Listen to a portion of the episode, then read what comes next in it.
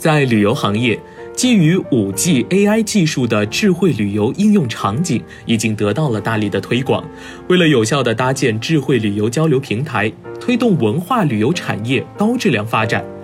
近日，第三届智慧旅游大会在宁波落下了帷幕。协办方代表宁波眉山综合保税区休闲旅游产业发展中心主任顾朝辉，首先给大家介绍了眉山湾旅游度假区的有关情况。眉山是宁波东部的一个三十八平方公里的小岛，常住人口一万。这几年，眉山因海而兴，昔日的渔村小岛迎来了蝶变新生。春秋集团副总裁王伟表示。虽然中国在入境游客人数中占到了全球第四位，看起来很高，但是从另一个角度去分析，将中国的十四亿人口与入境游客做了一个对比，发现中国一个人只有零点零四，入境人口数量看起来很大，但其实是处于比较低的基数。我认为发展入境旅游对于我们这一代人来说是刻不容缓的，要好好去考虑做的事情，而且这是我们的责任和义务。苏州市文旅局副局长陆峰介绍了苏州文旅服务平台“君到苏州”。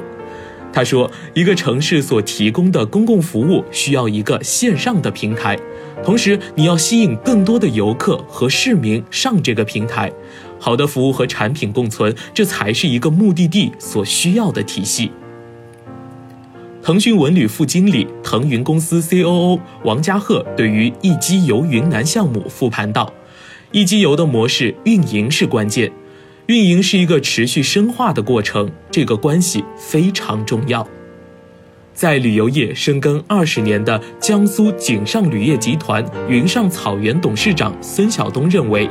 文旅产业是一种创意精神，要寻找哪一种策划是受游客欢迎的，为游客打造新奇、温暖、经典的旅游度假体验。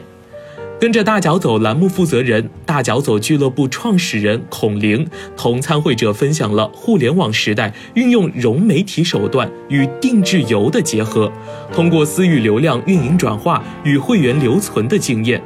大数据时代，私域流量先掌握在自己手上，然后给他们分类，根据每个人的需求、消费能力以及想要得到什么样的服务来匹配与定制产品。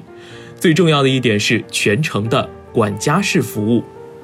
本次会议的承办方宁波市文化旅游投资集团有限公司董事长陈刚说。探寻通过五 G 加文旅是未来趋势，它使文旅的个性化服务更加精细，服务得到极大提升，更好地满足了游客对于美好生活的向往。